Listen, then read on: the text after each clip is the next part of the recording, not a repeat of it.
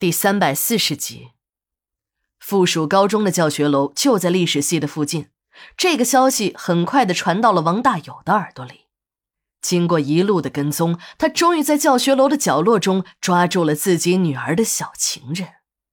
王大有直接把小宁送进了政教处。对于高中生来说，搞对象不奇怪，老师也都是睁一只眼闭一只眼。但如果被家长抓了现行，那就得公事公办了。事情毫无悬念，小宁被劝退了。小莲想到政教处和老师说一声，说小宁不是她的男朋友，可她却怎么也鼓不起勇气。小莲经过仔细的考虑，最后决定以另一种方式去证明小宁的清白。小宁被劝退了，这已经是最轻的处罚了。政教处的老师也不愿意看到这样一个成绩优秀的学生就这么毁了一生。只是象征性的处理了一下，就让小宁离开了学校，并没有把那纸处分决定归入他的档案。小莲很懊恼，他也没有想到事情会变成这个样子。他和小宁之间的关系也只是拉拉手，远没有父亲想象的那么严重。在小莲的心里，对小宁也只能说是一种好感，完全说不上什么谈恋爱。在与小莲交往的过程中。小宁还把同宿舍的人如何恶搞，以林峰和他两个人的名义给小莲写情书的事儿讲给小莲听。直到这个时候，小莲才知道事情还与那个林峰有关。说起林峰，名气比小宁还要大，是市里连续两届数理化奥赛的冠军，只不过英语的成绩差了一点总成绩才和小宁持平。如果真的要拼一下数理化的单科成绩，小宁便会被远远的落在后面了。和小宁在一起的时候，两个人讨论最多的还是学习。小宁发现这个女孩子似乎对自己的室友林峰更感兴趣，她甚至还非常大度的要从中牵线，把林峰介绍给小莲。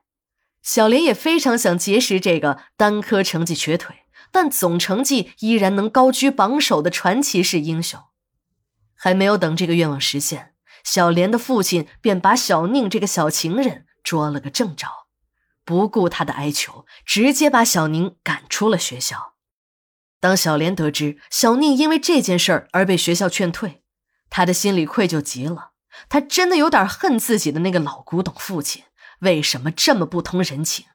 自己已经答应再也不和男同学交往了，可父亲依然是那样不依不饶，还说像小宁这样专门欺骗女孩子感情的小白脸，活该有这个下场。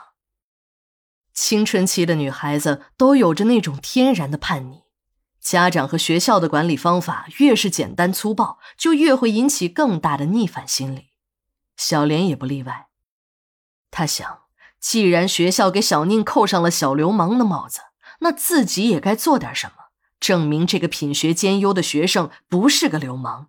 自己要尽最大的可能还他一个清白。他要和小宁解释一下，把自己的想法告诉他，让他知道自己从来没有把“流氓”这个词儿和他联系在一起。为他们制造最后一次见面机会的是小宁的室友林峰，也正是林峰的这次冒失的举动，把自己推向了悬崖的边缘。一个周六的晚上，同学们大多数都回了家，教室里上自习的人寥寥无几。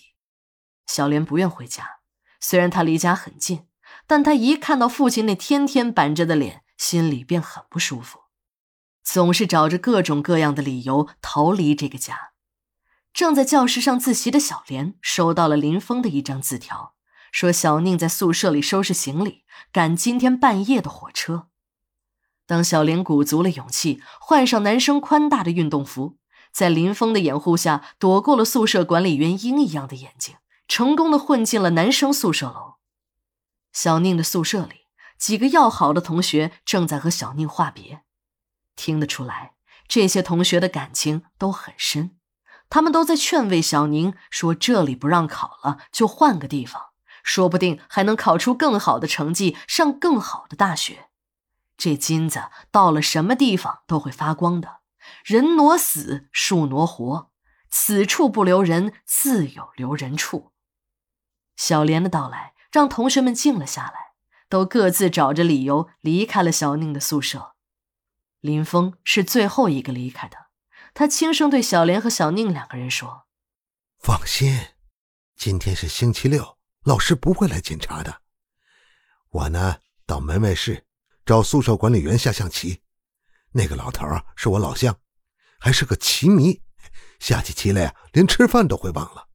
你们两个慢慢聊啊。”林峰一边说着，一边带上门走了出去。